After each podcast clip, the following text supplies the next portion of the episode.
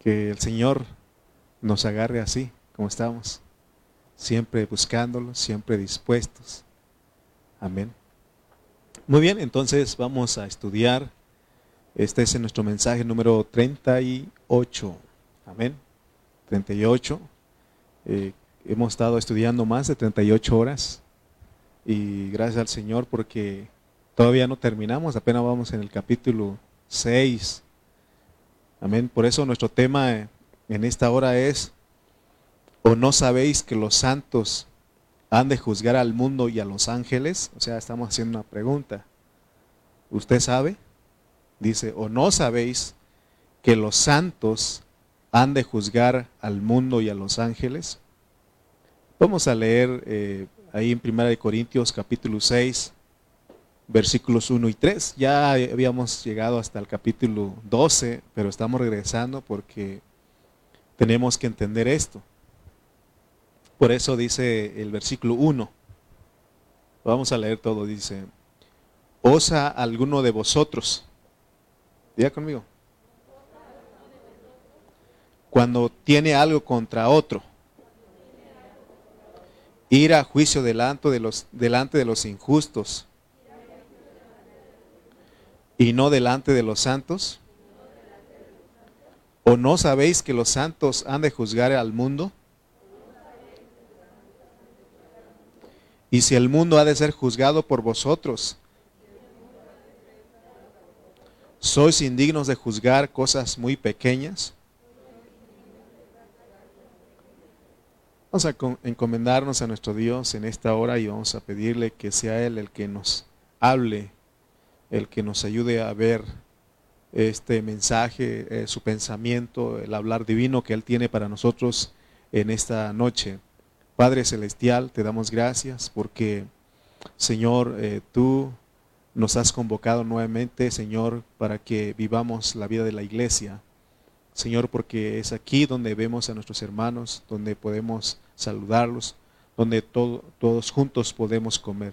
Por eso te pedimos en esta hora, Señor, que seas con cada uno de los que estamos aquí y que nos des, Señor, de tu, de tu bendita gracia, Señor, para que podamos estar atentos a tu hablar.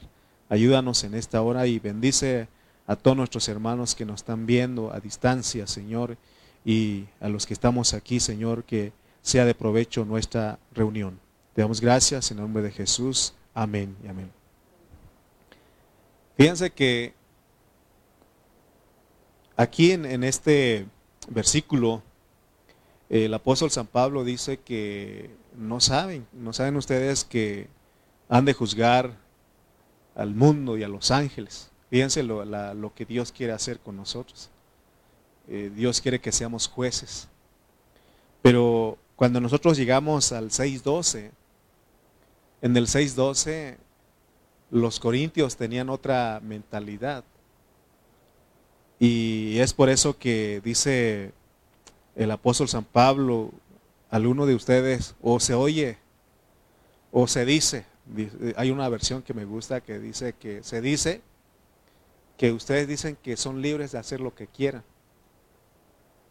Y él dice, pero yo digo que no conviene. Y repite otra vez, ustedes dicen que son libres, todas las cosas les son lícitas. Y él entiende porque él también se puso en lugar de ellos, sí, todas las cosas me son lícitas, pero no me convienen, no todas convienen. Y, mas yo no me dejaré de dominar por ninguna. Entonces, eh, fíjense lo que habla Pablo, porque eh, la palabra lícita tiene que ver con algo legal, ¿no? O sea, está permitido, entonces. Entonces, este, dice en ellos, este, se puede hacer todo. Y Pablo dice, sí, se puede. Se puede, pero no conviene. Y dice, mas yo no me dejaré dominar de ninguna. Porque, ¿qué estaban haciendo los corintios? Ellos en el versículo 9 al 11 estaban practicando, eran injustos, dice. Porque estaban practicando fornicación, adulterio, eh, Em, borracheras, hablaban malas palabras, eran idólatras, eh, avaricia, habla de todo eso, ¿no? entonces, pero ahora fíjense que eso tiene que ver con el cuerpo, pues, pero ya en el versículo 13, él continúa diciendo, porque en el mensaje anterior hablamos del versículo 12, pero en el versículo 13, Pablo continúa diciendo, las viandas para el vientre y el vientre para las viandas. Pero tanto al uno como a las otras destruirá Dios. Pero el cuerpo no es para la fornicación, sino para el Señor y el Señor para el cuerpo. Fíjense lo que está diciendo porque ¿se acuerdan ustedes que estuvimos hablando del espíritu? De que nosotros tenemos que ejercitar nuestro espíritu. Pero los corintios, ¿qué estaban haciendo ellos? Ejercitando su alma. Ya hablamos del alma. Y a tal grado que ellos estaban satisfaciendo su cuerpo con, estos, con estas prácticas, con estos pecados. Entonces, Pablo le dice, sí, pueden hacer lo que quieran, son libres, porque el Señor los llamó a libertad. Pero en Gálatas él dice, creo que en el capítulo 5, él dice que no usen eh, la libertad como ocasión para la carne. ¿Verdad? Entonces, porque de verdad estaba meditando en este versículo y, y podemos hacer lo que queramos. Es más, cuando nosotros estamos solos, podemos hacer lo que queramos y nadie nos puede decir nada. Pero dice Pablo, no conviene. Mas no me, no me dejaré dominar por ninguna de estas cosas. Porque vamos a llegar a un punto de que Él dice que tanto nuestro espíritu como nuestro cuerpo no, no es de nosotros. Por eso Él dice en el versículo 9 y 11, al 11 dice, no sabéis que los injustos ya entendimos que cuando habla de injusto está hablando de los cristianos, no está hablando de los incrédulos. ¿No sabéis que los injustos no heredarán el reino de Dios? No erréis, dice. Ni los fornicarios, ni los idólatras, ni los adúlteros, ni los afeminados, ni los que se echan con varones, ni los ladrones, ni los avaros, ni los borrachos, ni los maldicientes, ni los estafadores heredarán el reino de Dios. Y esto erais algunos, mas ya habéis sido lavados, ya habéis sido santificados, ya habéis sido justificados en el nombre del Señor Jesús y por el Espíritu de nuestro Dios. Entonces recuerden que este versículo 9 al, al 11, bueno, de hecho el versículo 9 no está hablando de gente inconversa, no está hablando de los mundanos, está hablando de la gente que cree, la gente que es cristiana, la gente que ha sido salva. Pero ¿Por qué habla de esta manera? Porque después de ser salvos puede ser que nosotros caigamos en este, alguno de estos pecados y, estar, y, decir que no pasa nada. De verdad que como en la secuencia que venimos hablando de los pecados, usted le abre puerta a algo y se va haciendo grande, grande, grande, a tal grado de que usted dice no pasa nada. Pero sí pasa algo, porque ahorita vamos a llegar a un punto.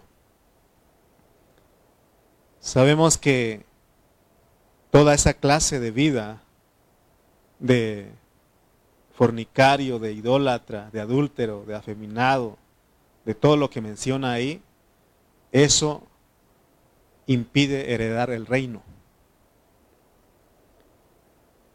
Yo creo que todos los que estamos aquí, la mayoría ya sabemos lo que es nuestra salvación completa. En la salvación completa eh, hemos dicho que se llama completa porque es una salvación tan grande. Dice, creo que es Hebreos capítulo 2, versículo 3, dice que ¿cómo escaparemos si descuidamos una salvación tan grande?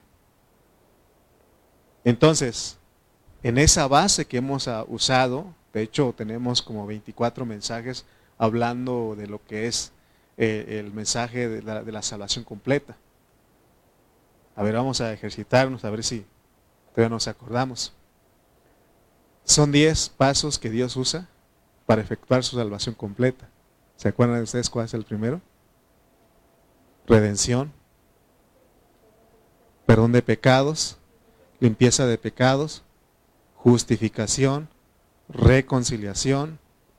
6 regeneración, siete, santificación, transformación, conformación y glorificación. ¿Ok?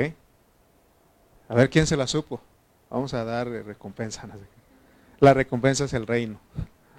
Pero todos los cristianos deben saber eso. Si alguno de ustedes no, sabe eso, me dice y yo le doy el estudio para que lo tenga ahí, lo estudie. ¿Sí?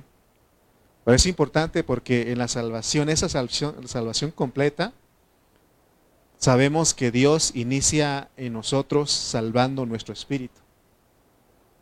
Lo primero que hace Dios cuando viene a nosotros salva nuestro espíritu, porque acuérdense que nosotros como seres humanos somos, somos, somos de tres partes, espíritu, alma y cuerpo. Entonces, en la caída, cuando Adán cayó en pecado, esas tres partes sufrieron daño. Nuestro espíritu amorteció, o sea, murió. No, o sea, eh, cuando murió es porque dejó de funcionar. Y luego nuestra alma se arruinó. Porque nuestra alma, que es el intelecto, sentimiento, voluntad que Dios nos dio para amarlo, para conocerlo y para buscarlo, nosotros eh, en esa caída estamos buscando otras cosas menos a Dios. Y nuestro cuerpo finalmente se hizo corrupto. Ahí está el pecado. Entonces lo que hace Dios cuando viene primeramente a, nuestro, a nosotros, salva nuestro espíritu. Y de ahí Él quiere extender su salvación a nuestra alma, para que eventualmente en su venida nuestro cuerpo sea salvado. Amén. Entonces, al conocer lo que es la salvación completa de nosotros los cristianos, ahora podemos saber qué parte de nuestro ser, de nuestro ser tripartito se pierde y qué parte no se pierde la salvación. Amén. ¿Cuál parte no se pierde? ¿Cuál salvación de nosotros? El Espíritu no se pierde. Por eso dice que mm, sois salvos no por obras para que nadie se gloríe. Nos salvó, dice. Entonces, eh, ese es nuestro espíritu. Pero ¿qué parte entonces si se pierde la salvación? El alma, el alma. Entonces, eh, perder el, alma, la salvación de nuestra alma es no heredar el reino. Por eso dice que los fornicarios, los idólatras no heredarán el reino. Amén. Entonces, eh, los hermanos que no van a heredar el reino son los que después que vinieron a Cristo, porque eso es una realidad. Todos experimentamos un cambio radical cuando nos arrepentimos, cambiamos de vida. Muchos de nosotros dejamos, es decir, muchos de nosotros dejamos de ir a los bailes, dejamos de fumar, dejamos el alcohol, dejamos muchas cosas que este mundo ofrece. Pero de repente en un descuido, en, caemos en un sueño, por eso usted no se duerma aquí cuando venga. Es que se acuerdan de aquel que se durmió y se cayó y se murió. Y Pablo tuvo que orar por él para que, para que fuera, fuera resucitado. Pero aquí lo que estamos hablando es un sueño espiritual. O sea, descuidar nuestra salvación completa. Entonces eso hace a que nosotros retomemos o experimentemos algunas cosas, que esos son los pecados que están ahí, pues. Amén. Y es por eso que Pablo le escribió a los corintios les dijo que ellos estaban así, estaban envanecidos, porque estaban viviendo una clase de vida pecaminosa. Y él dice, ustedes no van a heredar el reino. Entonces, ya hemos dicho que la iglesia en Corinto es un cuadro de la realidad de la iglesia de hoy no, no, no es muy diferente. Porque todos nosotros podemos cometer pecados. Estamos expuestos a, eh, a cometer pecados. El que dice que no es el que más lo, lo, hace. Entonces, toda la lista de cosas negativas que presenta el versículo 9 y 10 son para que nosotros nos apercibamos de que si nosotros seguimos practicando estas cosas, vamos a perder la salvación de nuestra alma. Vamos a heredar no vamos a heredar el reino. Por eso dice, ¿no sabéis que los injustos no heredarán el reino de Dios? Entonces hay una razón por la cual el Señor nos quiere enseñar todo esto que estamos hablando. Porque en el versículo 11 Él dice, Y esto erais algunos, que eran fornicario, adúltero, afeminado, dice. Algunos, imagínense, idólatras, avaros, borrachos, dice. Eh, hablando malas palabras y todo eso. Pero Dios ya nos lavó de eso. Si eso éramos antes de venir, y nosotros venimos, nos arrepentimos, y Dios nos lava, Dios nos santifica y Dios nos justifica. Entonces, eh, dice Pablo en este versículo 11, aquí nos recuerda cuando nosotros iniciamos nuestra vida cristiana. Yo pienso que todos tuvimos esta experiencia. En esa experiencia sentimos el perdón de Dios, sentimos que Dios nos apartó para Él, es más, nos dio su espíritu. Y eso es porque ya hemos dicho que cuando una persona acepta a Cristo, eh, recibe los dones iniciales. Y son dos, ¿se acuerdan? ¿Cuáles son? La vida eterna y el Espíritu Santo. Es lo que recibimos y esto jamás se va a ir de nosotros. Si alguien dice yo ya no creo en Dios, eso es necedad. Porque no depende del que quiere ni del que corre. O sea, no depende de ti el que creas en Dios. Dios te escogió a ti.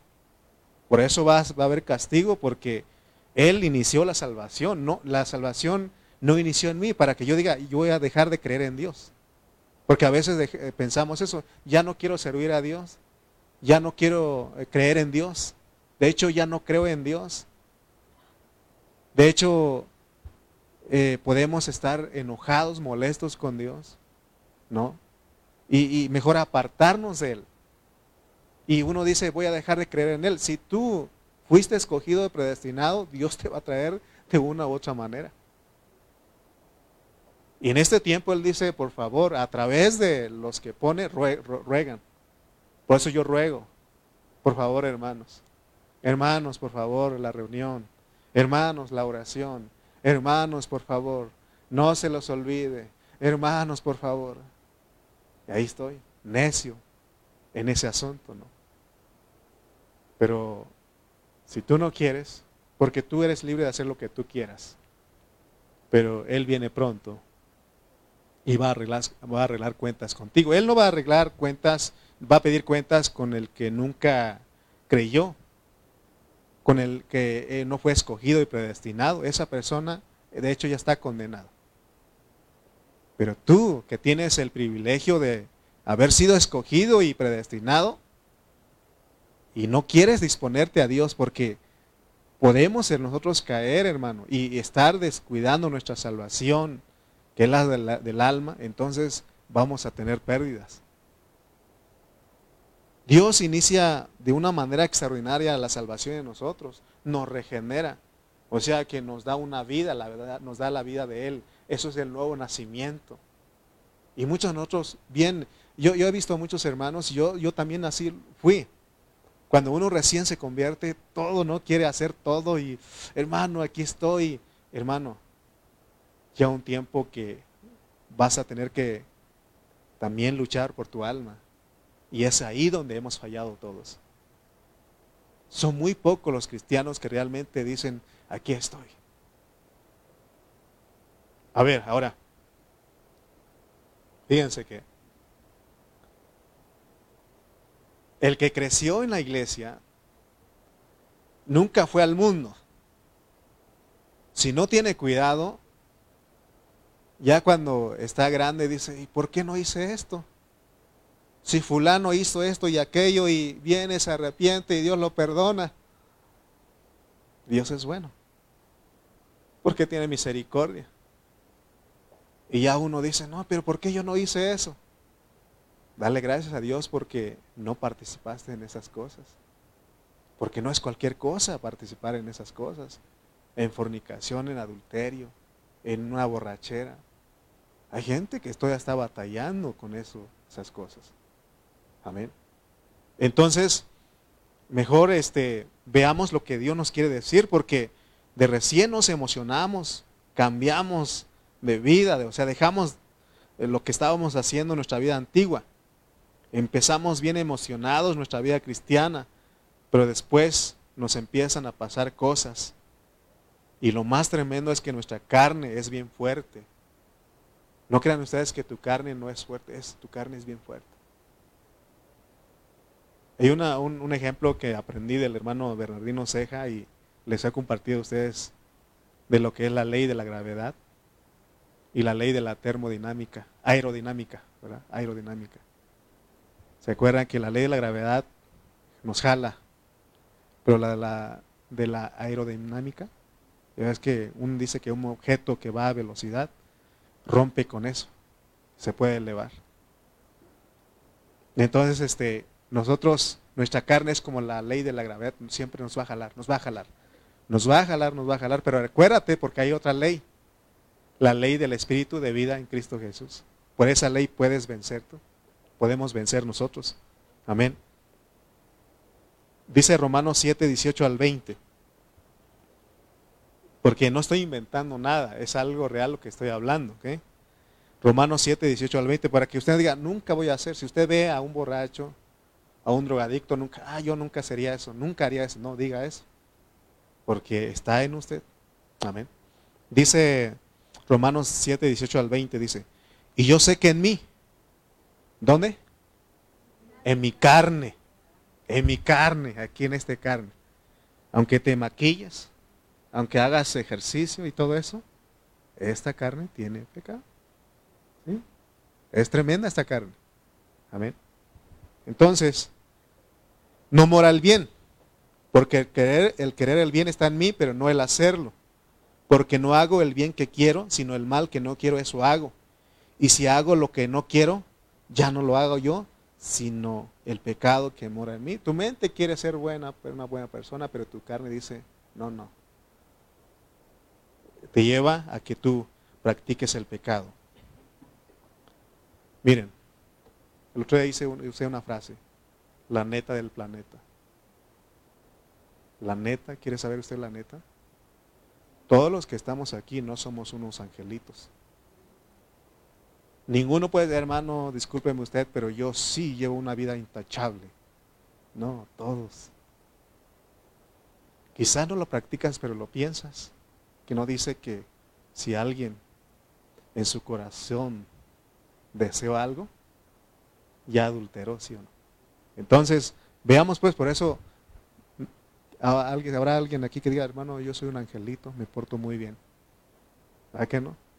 Todos tenemos, tenemos, tenemos malos pensamientos, tenemos malicia nosotros, ¿sí o no? No sospecha, sino malicia tenemos. Todos tenemos nuestras debilidades. Ahora, cuando Pablo dice ahí en 1 Corintios 6, 12, todas las cosas me son lícitas, mas no todas me convienen. Todo me es lícito, mas no me dejaré dominar por ninguna de ellas. Entonces alguien puede decir, entonces hermano, Dios está autorizando para que hagamos lo que queramos. ¿Qué quiere usted? ¿Qué cree usted? ¿Que Dios nos dice hagas lo que tú quieras? Déjame decir que, decirte que sí. En tu alma. Recuérdate pues, en tu espíritu no, porque Dios te lo compró. Tu cuerpo no puede hacer lo que tú quieras, pero tu alma sí, que eres tú, sí. Vamos a ir a Eclesiastés 11.9. Y le habla a todos nosotros los jóvenes. ¿Usted se siente joven? ¿Sí? ¿Verdad que sí? Entonces Dios habla a todos nosotros los jóvenes. Mire lo que dice. El 11.9. Y si usted, hermano, que tiene jóvenes y su joven ah, ahí este, quiere,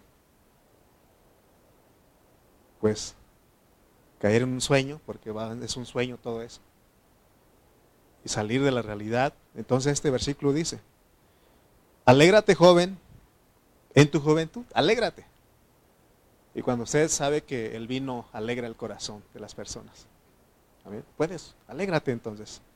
Y tome placer tu corazón en los días de tu adolescencia. Y anda en los caminos de tu corazón y en la vista de tus ojos. Pero sabe, tienes que saber que sobre todas estas cosas Dios te juzgará. Sobre todas estas cosas te juzgará Dios. Recuerden, pues, el mensaje anterior dijimos, he aquí vengo pronto. Haz lo que tú quieras, pues. Pero Pablo dice, no conviene. No me dejaré dominar por ninguna de estas cosas. Porque Dios te ha provisto su espíritu para que seas un vencedor. Para que nosotros podamos decir, no en nuestra alma, sino porque nuestra alma no quiere hacer estas cosas porque quiere hacer un bien. Pero ¿qué pasa? El pecado que mora en nosotros, en nuestra carne, se revela, es más fuerte.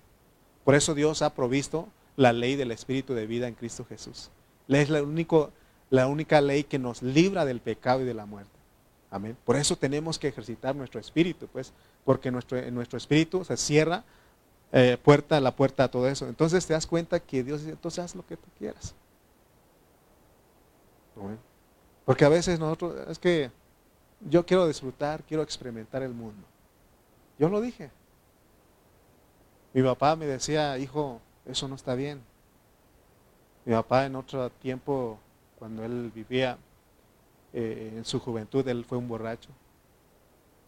Decían unos primos ahí, eh, si tu papá hubiera sido una persona este, eh, sabia, decían inteligente, ustedes no estarían pasando por hambre, ustedes fueran ricos, porque tu, papá como maestro, como profesor, él este, agarraba dos cheques a, a la quincena. En ese tiempo se podía. Tenía dos plazas, creo, entonces porque recibía dos cheques a la quincena. ¿Y saben qué hacía Emiliano con ese cheque? Se los gastaba en la borrachera. En mujeres se lo gastaba. O sea que, fíjense que dice, haz lo que tú quieras, pues. Es lo que dice este versículo, ¿sí o no? Haz lo que tú quieras. Y mi papá decía, hijo, no hagas eso, porque yo ya lo experimenté, eso es feo. Te vas a hacer daño. Yo le decía, no, déjeme a mí vivir mi vida. Así le decía yo, déjeme a mí vivir. Yo quiero hacer esas cosas. Mis compañeros veo que toman, que fuman, que hacen esto y lo otro, roban, hablan malas palabras. Yo quiero hacer eso. Hermano, si no fuera, hubiera sido por la misericordia de Dios, yo me hubiera perdido, porque yo tenía deseos de todas esas cosas. De hecho, yo escuchaba música mundana, un momento, un tiempo. Estaba los Tigres del Norte ahí. Y escuchaba todo eso. Pero Dios, un día tuve un encuentro con Él. Cuando alguno de nosotros persistimos en hacer todas esas cosas y vas a tener un encuentro con Dios. Vas a pero fíjate hermano que ahorita vamos a llegar a un punto que cuando alguien sigue, quiere, seguir haciendo estas cosas, dice que la iglesia lo puede entregar a Satanás. Imagínate. Dios, de hecho, hermano, cuando Dios trató conmigo, por unos este, cositas, nos íbamos a matar. Veníamos como más de 40 personas en ese camión. Yo cuando vamos a Oaxaca le digo a mi esposa, aquí, aquí nos hubiéramos salido y hermano, no hay fin. Bueno, sí hay fin, pero, pero mucho, hermano. Bien lejos y viéramos, no, pues ahí, mucha, hay muchas cruces ahí cuando vamos a Oaxaca. En esa parte que se llama la curva del pájaro y ha habido muchos accidentes ahí. Y ahí Dios me, me hizo ver que la vida es corta para andar deseando cosas de la carne. Como Asaf, Asaf, el salmista decía, por poco se deslizaba mis pies, porque yo deseé las cosas de los impíos. Veía que ellos hacían esto y lo otro. Ellos eran prósperos y yo sirviendo, estando en la casa de Dios todo el tiempo, no tengo nada de eso. Pero dice, ah, pero miré el fin de ellos. ¿Sabes todos los mundanos cuál es el fin de ellos? ¿Sabes? Están condenados. Lago de fuego. Pero Dios no te no no no este arregló eso para ti. Amén. Por eso estamos hablando de esto, porque Deuteronomio 30, 19 también dice, a los cielos y a la tierra llamo por testigos hoy contra vosotros que os he puesto delante la vida y la muerte, la bendición y la maldición. Escoge pues la vida para que vivas tú y tu descendencia. ¿Sí o no? Él pone. Dios soberanamente permitió que el pecado llegara a nuestra carne. Porque aquí dice que Él fue el que puso la vida y la muerte. La vida ahora a los cristianos lo puso nuestro espíritu, porque Cristo es la vida. ¿Y dónde está la muerte? En nuestra carne, que es el pecado. Y también aparte de eso, la bendición y la maldición. ¿Qué indica eso? También puso el bien y el mal. Pero Él no quiere que tú escojas la bendición, que es el bien, sino que Él quiere que tú escojas la vida. Porque hay muchos cristianos que están solamente por la bendición. Cuando Dios me bendice, yo le doy. Señor, si tú me das esto, si tú me ayudas, yo te doy. Eso es nada más estar por la bendición. Alguien, eh, hemos dicho que de los diez leprosos, todos fueron sanos. ¿Cuántos realmente volvieron al Señor? Uno nada más. ¿Y los nueve dónde están? Se dan cuenta que Dios no quiere que tú estés por la bendición. Él quiere que estés por la vida. Escoge pues la vida para que vivas tú y tu descendencia. Amén. Son bien escasos los cristianos que realmente viven por la vida de Cristo y Dios nos invita a nosotros en este tiempo a que vivamos en su vida. Pero hablamos todo eso porque llegamos, nuestro tema es, ¿no sabes que los santos han de juzgar al mundo y a los ángeles? Porque después de decirnos la lista de cosas que nos impiden que para que heredemos el reino, luego pone el 12 y el 13, pero hay un propósito de que el Señor dice que no erréis. No saben que ya fueron lavados, santificados y justificados. Entonces habla de todo eso porque hay un propósito. El propósito, hermano, de que no sigamos practicando estas cosas es que nosotros hemos de juzgar al mundo y a los ángeles. Esa es la posición que Dios te da. Tristemente, cuando hay hoy día en las iglesias locales, cuando hay problemas, a veces no se, no se puede arreglar debido a que los hermanos no han aprendido a usar su espíritu. Por eso es, estamos aquí insistiendo, ejercita tu espíritu, tu espíritu. Amén.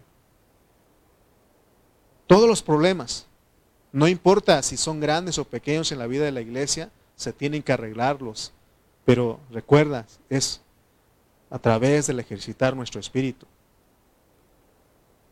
Y Pablo dice ahí en 1 Corintios 5:5 que cuando ejercitas tu espíritu, Dios te da la autoridad para que tú entregues a alguien a Satanás. Dice el 5:5, el tal sea, ¿quién eres el tal aquí? El fornicario. Sea entregado a Satanás para destrucción de la carne, a fin de que el espíritu sea salvo en el día del Señor Jesús. Entregar a un hermano a Satanás es algo serio. No es cualquier cosa, por eso tampoco nadie puede hacer, o sea, no cualquier persona puede hacerlo, solamente el hermano que es espiritual. El hermano maduro, pues, en otras palabras. Porque entregar a un hermano a Satanás es para que lo mate. Hermano, es serio cuando, por ejemplo, en una casa, si algún hijo se quiere ir de la casa porque yo también tuve deseos de ir, voy a dejar a mis papás, me voy y voy a hacer mi vida. ¿Sabes qué? Al hacer eso, corres peligro de que te maten. Sí, porque vas en las manos de Satanás. Ahora imagínate la iglesia. La iglesia también es otro, otra cobertura. ¿Te imaginas que alguien te diga un día, sabes qué? No quieres arrepentirte, vete de la iglesia. Hermano, eso es serio. Porque eso es entregarlo en manos de Satanás para que lo mate. Porque ahí está diciéndonos. El tal se ha entregado a Satanás para destrucción de la carne. Mire, hay un testimonio que alguien dio hace poco y me, estoy acordando aquí. Dice que, por ejemplo, si alguien es eh, este, homosexual, y viene a la vida de la iglesia, se arrepiente. Y, el Señor lo toca, lo salva, pero después un tiempo dice que vuelve otra vez a la práctica de eso. Entonces dice este hermano que él ha visto que muchos hermanos de esos ya no, este, Dios los mata. ¿Te das cuenta? Por eso no es cualquier ah, voy a, es, voy a hacer lo que yo quiera, soy libre de hacer lo que quiera. Sí, pero no te conviene. Dios dice, está bien, no me sirves a ti, no me sirves ya. Porque Él es el que decide, pues. Entonces Él dice, bueno, ya no me sirves, mejor vente para acá. Me eres más útil acá que ahí. Porque yo no te envié para que tú vivas como tú quieras. Yo te envié para un propósito. Yo te escogí, te predestiné para un propósito. Por esto este mensaje es para los cristianos. Amén. entregar a, un hermano a Satanás es sacarlo de la iglesia. Aunque este hermano, cuando nosotros pecamos, si algunos de nosotros pecamos, tenemos varias oportunidades de arrepentirnos y arreglarnos con nuestros hermanos. Ya vemos, Mateo dice, ¿no? Que primeramente los dos, sino que llame, después si no entiende, no puede, llame a dos testigos, y si no, dilo a la, iglesia, y si no oye a la iglesia, entonces tenle por gentil, puedes entregarlo a Satanás, pues. Yo, yo en otro tiempo entendí es que nunca fue cristiano, pero ahora entiendo que sí es cristiano, pero lo entregan a Satanás para que el Señor lo mate, para que en el día del Señor el Espíritu sea salvo, es lo que está diciendo Pablo aquí. Amén. Pero si ese hermano se arrepiente, por ejemplo, si llega a tal punto, ¿sabes qué? Te vas de la iglesia, por favor, no puedes reunirte en la iglesia porque estás portando así y así. Entonces, si ese hermano dice, hermanos, perdónenme, perdónenme, me arrepiento de lo que, de lo que he hecho, pero quiero seguir aquí. No tengo a dónde ir. Como dijo Pedro, ¿a dónde iré si solamente Cristo tiene palabras de vida? Se tiene que restaurar a ese hermano porque se arrepintió. ¿Sí o no? O sea que aún Dios es tan misericordioso, pues. Por eso, hermano, fíjate, por eso alguien puede ir al mundo, perderse y hacer todo lo que quiera. Y Dios en su misericordia, dice ese, ese que se perdió hasta lo más, tocó fondo, como dicen, se arrepiente, regresa y Dios lo perdona y lo incorpora otra vez. Ah, pero no es el 100% de todos ellos, porque también dice que Dios te puede alcanzar. Él es el que decide, pues, quién, quién sí puede. Por eso cuando dicen, es que tú puedes, porque yo ya... No, espérate, espérate. O sea, sí Dios dice que hagas lo que tú quieras, pero también digo, espérate, porque ¿cómo? O sea, fulano sí se fue, hizo lo que quiso y está bien, Dios tuvo misericordia. Pero ¿quién asegura que tú vas a volver? Bueno, vas a volver, pero en una caja, en un ataúd aquí. Sí, porque así dicen, ah, es que mi hermano era cristiano y yo quiero que los cristianos este, lo entierren. Así han dicho en Oaxaca. Aquí no he, no he, visto, pero en Oaxaca dicen, este, eh, todos los demás no son cristianos, pero vieron que su, su hermano, su familiar, este, estuvo en la iglesia o le gustaba lo de Dios. Entonces dicen, ah, pues ya no iba a la iglesia con ustedes, pero él en vida era, iba a la iglesia, por favor ustedes encárguense. Y ahí están todos los cristianos, ahí este, cantándole, este, orando, eh, predicando a la gente que está ahí. Eh, lo llevan a enterrar cantando los cristianos. Finalmente regresó a la iglesia, pero ¿cómo? ¿Sí o no? Entonces tengamos cuidado pues porque no es una licencia para que tú hagas lo que quieras. O sea, sí puedes hacer lo que tú quieras. Pero ten cuidado. Ten cuidado.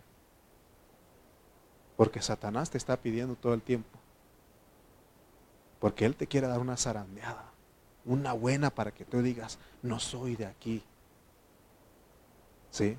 Pero vuelvo a repetir, ¿quién asegura que sí vas a regresar? Bueno, sí vas a regresar pues, pero ya te dije cómo. Mejor aquí. Mejor estar en la casa de Dios que mil fuera de ellas. Oh, eso es revelación, ¿no? Porque hoy es el, día, hoy. Yo no, ya no estoy pensando en mañana, estoy pensando en este día, estoy viviendo la vida de la iglesia. Porque si no, mil fuera de ella. ¿Cuál es ese mil? En la dispensación vas a estar ahí. ¿Sí o no? Ah, qué revelación, ¿no? Yo no, no había entendido eso. Es mejor un día en tu presencia que mil fuera de ella. ¿Cuál es ese un día? El milenio. ¿Y cuál es el mil fuera de él? La dispensación, el castigo, hasta que pagues el último cuadrante. Por eso hagas, haz lo que tú quieras, pues. Hermano, yo era un hermano que, yo tengo presión alta porque me preocupo mucho. Dos servicios, un hermano no viene, ya me preocupo. Y ya mi mente, ¿qué le estará pasando? ¿Qué le hice?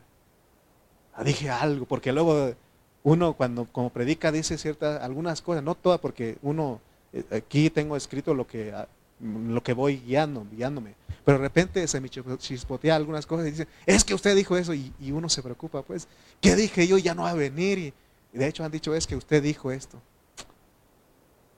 Y, y, este, y eso preocupa, pues. Pero veamos, hermano, que Dios quiere que entendamos, entendamos bien la Biblia. Es mejor estar hoy en Él. Asaf, acuérdate, creo que es el Salmos 81, no me acuerdo. Ustedes lo buscan, el, salmista Asaf, ese yo me identifiqué con él.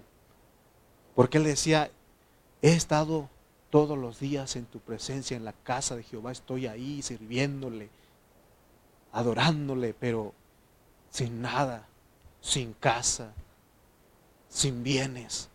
Mientras veo que los mundanos eh, carros del año, este, mansiones, yates, aviones privados tienen y yo aquí sirviendo al rey. ¿No? Puede uno pensar, pero dice él, ah, pero entendí el fin de ellos. ¿Sí? Porque nosotros no fuimos llamados para lo terrenal, porque ahorita vamos a llegar a ese punto. Ahora Dios también quiere que sepas que cuando caes en pecado, tu espíritu está protegido. Si tú has pecado alguna vez, si hemos pecado alguna vez, gracias al Señor porque nuestro espíritu está guardado, está protegido, porque dice ahí en el 5.5, para que en el día del Señor su espíritu sea salvo, ¿sí o no? Amén. Porque si Dios condenara nuestro, nuestro espíritu o, que perdiéramos, permitiera que perdiéramos la salvación de nuestro espíritu, entonces echa a perder eso la elección y la predestinación. ¿sí? Entonces, si alguno quiere portarse mal, y de hecho lo puede hacer, porque Pablo dice que es libre, que es lícito, porque Dios no obliga a nadie a no pecar. Tú, lo, tú escoges. Porque él, Dios no te dice, haz eh, el pecado. Pero Él dice, escoge la vida, ¿sí Pero uno en nuestra alma decide. Pero acuérdate que va a haber consecuencias. Por eso leímos Apocalipsis 22:11, el que es injusto sea injusto todavía, y el que es inmundo sea inmundo todavía, y el que es justo practique la justicia todavía, y el que es santo santifíquese todavía. Es que los hermanos, el fulano de tal hace esto y esto, yo también. hermano, mejor anhelemos a Cristo. Porque si no hay pérdida, la pérdida es no heredar el reino. Eres libre de hacer lo que quieras con tu alma, pero, pero te pueden entregar a Satanás. Esa es la consecuencia. Entonces debemos estar bien conscientes de que si persistimos en seguir pecando, Dios nos puede matar. ¿Sí? Dios nos puede matar. No vayamos a creer que esa libertad que Dios nos da en nuestra alma es algo liviano. ¿Se acuerdan ustedes? Porque habla de la avaricia, ¿no? ¿Se acuerdan ustedes de Ananías y Zafira? ¿Quién los mató a ellos? ¿Ah? ¿Quién mató a Ananías y Zafira? Dios, el Espíritu Santo, ¿sí o no? Es que no dijo Pedro, porque ellos, ¿por qué digo de avaricia? Porque ellos pensaron en nosotros, sustrajeron no sé en cuánto vendieron la heredad, pero sustrajeron, no lo entregaron totalmente. Mintieron, dice. Hermano, y Dios los mató. Amén. Primera de Corintios 6.1. Vamos a aterrizar nuestro tema pues para cerrar. ¿Osa alguno de vosotros cuando tiene algo contra otro ir a juicio delante de los injustos y no delante de los santos? Si nosotros vamos a, la corte a, a demandar a alguno de nuestros hermanos. Podemos ganar algo, pero nos volvemos injustos al hacer eso. Porque los problemas se tienen que arreglar entre nosotros. Porque cuando uno lleva a la corte, a juicio a nuestro hermano, lo estás llevando a un hombre que es injusto. Ese hombre no merece juzgar a los hermanos. Amén. Porque dice Pablo que entre nosotros, que somos justos, podemos arreglar nuestros problemas. Ahora, si tienes problemas con uno que no es tu hermano, que es injusto, puedes llevarlo porque él no puede creer, no cree en la iglesia. Pero nosotros creemos en la iglesia, ¿sí o no? No importa cuán grave sea el problema, nosotros tenemos la solución. ¿Cuál es el propósito de Dios al decir que entre nosotros podemos arreglar nuestros problemas? Es porque Él tiene un asunto serio, o está, Él está comprometido, porque Él va a juzgar al mundo y a los ángeles, y Él quiere usarlo a usted y a mí en este asunto, en este trabajo. Pero ¿cómo vamos a hacerlo si entre nosotros no podemos arreglar cosas tan pequeñas, dice? Para Dios son cosas pequeñas lo que pasa entre nosotros los problemas. Por eso el 2 dice, o no sabéis que los santos han de juzgar al mundo, y si el mundo ha de ser juzgado por vosotros, sois indignos de juzgar cosas muy pequeñas. Dios quiere usarte a ti y a mí como jueces. Pero ¿cómo va a hacerlo si nosotros no somos capaces de arreglar nuestros problemas? Aunque sean grandes para nosotros, pero para Dios son pequeñas. Porque va a haber un, algo grande que tú vas a juzgar. Por eso esto, esto que estamos hablando es algo maravilloso, es algo, algo glorioso, porque es lo que Dios se ha propuesto hacer con nosotros, porque Él quiere juzgar al mundo, quiere juzgar a los ángeles, pero antes de hacerlo Él quiere corregirnos para que seamos dignos de estar allí. Por eso nadie puede entrar al reino si no es justo. Si somos injustos, no podemos. No es cualquier cosa al salvar nuestras almas, porque Dios pone dificultades y pone a los hermanos problemas entre nosotros, pero Él quiere, es un entrenamiento. Tenemos que verlo de esa manera. Cuando hay problemas entre nosotros, si yo te ofendí, si tú me ofendiste, si yo te hice algo, te defraudé, te hice sufrir, es un entrenamiento. Debemos de verlo, hermano, porque si tú lo ves como un gran problema, es que ni perdón de Dios tiene esto. Entonces vas a tener pérdidas, porque Dios dice que tienes que arreglarlo. Tienes que perdonar, tienes que tener misericordia, ¿sí o no? Por eso dice que el justo con dificultades se salva, lo dice 1 de Pedro 4:18. Y si el justo con dificultad se salva, por eso no es, esa salvación del alma no es cualquier cosa. Hay dificultades. Por eso él habla del adulterio, la fornicación, la maledicencia, la avaricia, la borrachera, Todas esas cosas pone Dios y Él quiere que nosotros venzamos todo eso. Recuerda que Dios nos asusta si ve que nosotros somos eso. Él sabe que nosotros somos eso. Usted puede decir que no es que yo no, pero Él sabe que usted es una de estas cosas. Amén. Pero Él no quiere que nos quedemos ahí. Ahora, si te quieres quedar ahí, ¿sabes cuál es la consecuencia? ¿Cuál es la consecuencia? No heredará el reino. Amén. Entonces, por eso dice que el cuerpo no, no debemos de descuidarlo tampoco. Porque hoy día la gente dice, es mi cuerpo y yo hago con mi cuerpo lo que yo quiero. Hablando entre nosotros, ahorita está de moda los tatuajes. ¿Algunos de ustedes han sido tentados en ponerse un tatuaje? Yo sí. Ah, hermano, se asustó, hermano. No, sí, hermano. O sea, Pero dije, sí hermano, pero esa es, es mi carne, pues. Oye, hermano, usted se asusta, pero usted tiene otras cosas que no, yo saldría corriendo de aquí. el 12 y el 13 dice, todas las cosas me son lícitas, puedo hacerlo, sí, pero no conviene. Todas las cosas me son lícitas, soy libre de ponerme un tatuaje si quiero, mas yo no me dejaré dominar de ninguna las viandas para el vientre y el vientre para las viandas. Pero tanto el uno como las otras destruirá Dios. Pero el cuerpo no es para la fornicación, sino para el Señor y el Señor para el cuerpo. O sea que no estoy eh,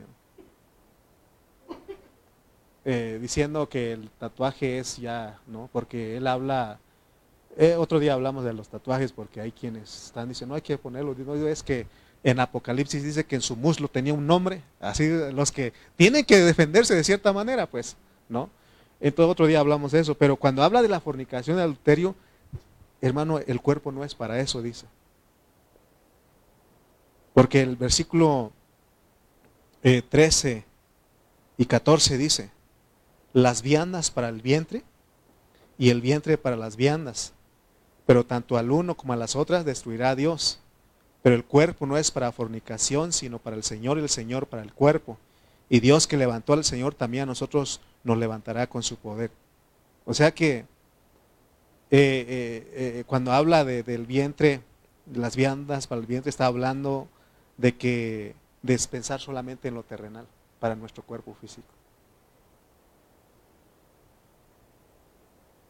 Porque aquí nos va a dar una explicación de que también Dios necesita de nuestro cuerpo. Y no es cualquier cosa también nuestro cuerpo.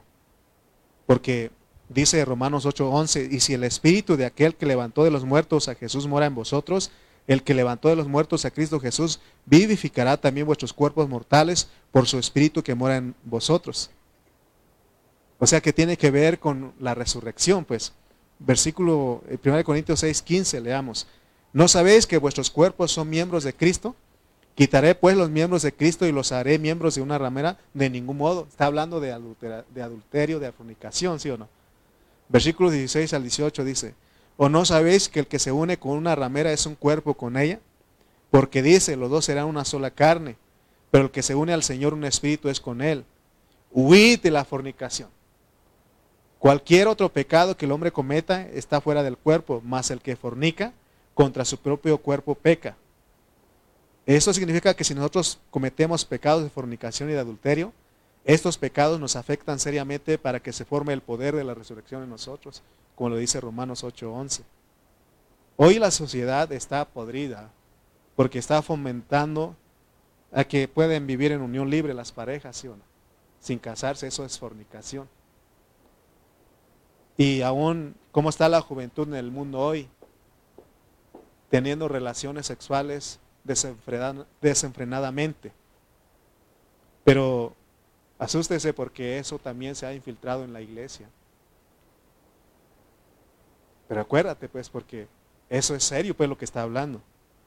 Versículos 19 al 20. ¿O ignoráis que vuestro cuerpo es el templo del Espíritu Santo?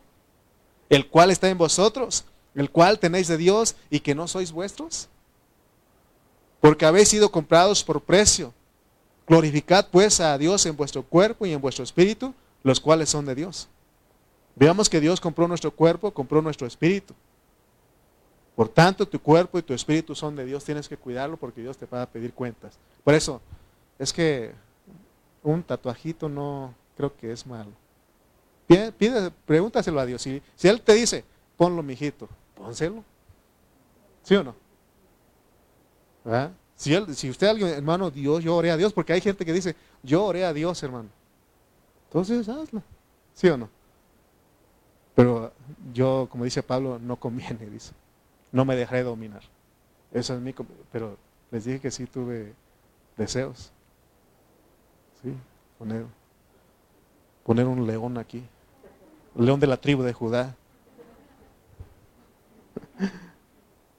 Tu alma sí es tuya. Dios te deja que tú hagas lo que quieras con tu alma. Porque al fin y al cabo el que pierde eres tú. Porque Dios de todas maneras va a tener sus vencedores. ¿Sí o no? Él va a tener sus vencedores, quieras tú o no quieras. Pero te está dando la oportunidad de que seas un vencedor, que heredes el reino. Pero si no, tú no quieres estar bien, hijito, entonces te vas mil años fuera. ¿Ah? Entonces, tenemos que salvar nuestra vida, nuestra alma. Por eso Mateo 16, 25 al 26 dice, Mateo 16, 25 al 26, porque todo el que quiera salvar su, su vida, la perderá. O sea que voy a hacer lo que yo quiera, pero la vas a perder. Y todo el que pierda su vida por causa de mí es como que, ah, yo no hice esto, no hizo. Dale gracias a Dios. Amén. Dale gracias a Dios porque como que perdiste tu vida, pero dice, la hallará. Porque ¿qué aprovechará el hombre si ganare todo el mundo y perdiere su alma? ¿O qué recompensa dará el hombre por su alma? Terminamos diciendo, es vergonzoso que a los que Dios quiere usar para juzgar al mundo y a los ángeles caídos sean incapaces de juzgar cosas insignificantes en la vida de la iglesia. Para juzgar a este mundo y a los ángeles, Dios tiene a personas, o más bien para los juicios de este mundo, Dios tiene a, personas que son de poca estima delante de Él. Y ellos son los jueces de este mundo, pero Dios dice que son jueces injustos. Amén. Por eso no debemos de llevar nuestro, a nuestros hermanos delante de entre nosotros podemos arreglar. Amén. Por eso en vez de llevar ante los impíos a nuestros hermanos, debemos de sufrir el agravio, sufrir el ser defraudados. Si alguien te pidió prestado, pues si pasa un año, dos años, pues ya perdónaselo. Y, y cuando, fíjese hermano, cuando entonces este, yo estaba, porque luego te viene el pensamiento, entonces voy a pedir prestado para no pagar. ¿Sí o no? ¿Sí o no? Porque puede, o sea, ¿sí o no? Porque si no tenemos un balance, eh, Dios, mira, ¿por qué no me quieres pagar, hermano? Dios dice que, que me perdones. ¿Sí o no? Ah, entonces ya va, no, porque también Dios dice que no debáis a nadie nada. ¿Sí o no? O sea, también sé justo, pues, porque el otro también, no, porque si no, en mi mente llegó eso cuando estaba, hey, varoncito, ya voy a ir con... Y pues ya pasó un año, dame mi jubileo, hermano. Y ya me excusé, no, pero tampoco. O sea, si, pues hay que pagar, pues, ¿no? O sea, el corazón. Si realmente alguien no quiere, no puede pagar, ahí se tiene que perdonar, ¿verdad? Hay casos, pues, entonces, entonces no debe de sorprender que gente que era pecadora, Dios los ha alabado, santificado y justificado, esos son usted y yo. Él quiere que dejemos de pecar, de practicar estos pecados, para, porque Él quiere hacernos jueces. Amén. ¿Cómo puede ser posible esto? Esto solo es posible si entendemos que nos hemos casado con Cristo, nos hicimos uno con Él, tenemos la mente de Cristo, tenemos el actuar de Cristo. Solo Cristo puede hacer en nosotros. Nada injusto entrará en el reino de Dios. Porque ¿cómo podrá el que tomó placer en lo malo juzgar a los malos?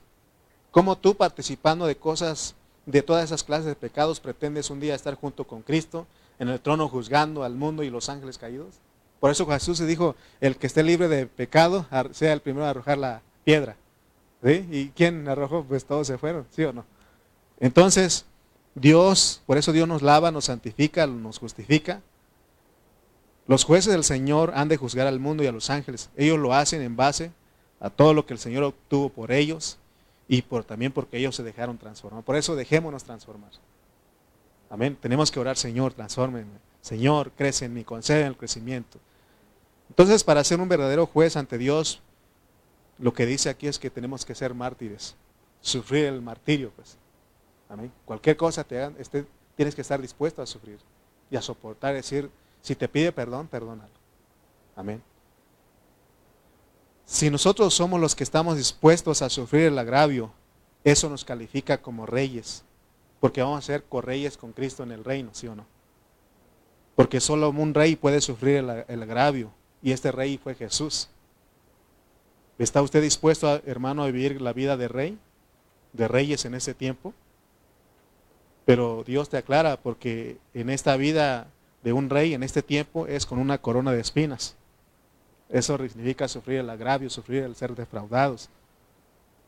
Por eso vas a entender que la Biblia ahora entiendes por qué Dios en su palabra dice, ama a tu hermano, perdónalo, ora por él, Sopórtalo, soportaos los unos a los otros, trátalo con cariño, trátalo con amor, ten misericordia de tu hermano.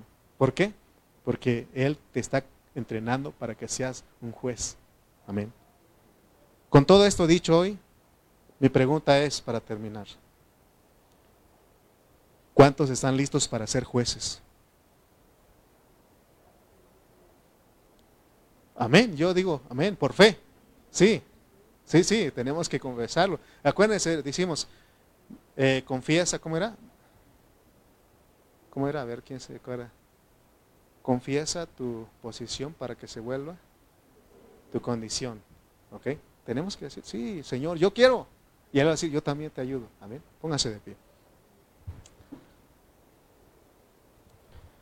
Padre Celestial, te damos gracias porque nos has permitido, amado Dios, escucharte. Señor, que esta palabra ministre nuestro espíritu. Señor, ayúdanos, Señor, a no tener en poco tu llamado. Señor, regrésanos a ti, por favor, vuélvenos al gozo de nuestra salvación.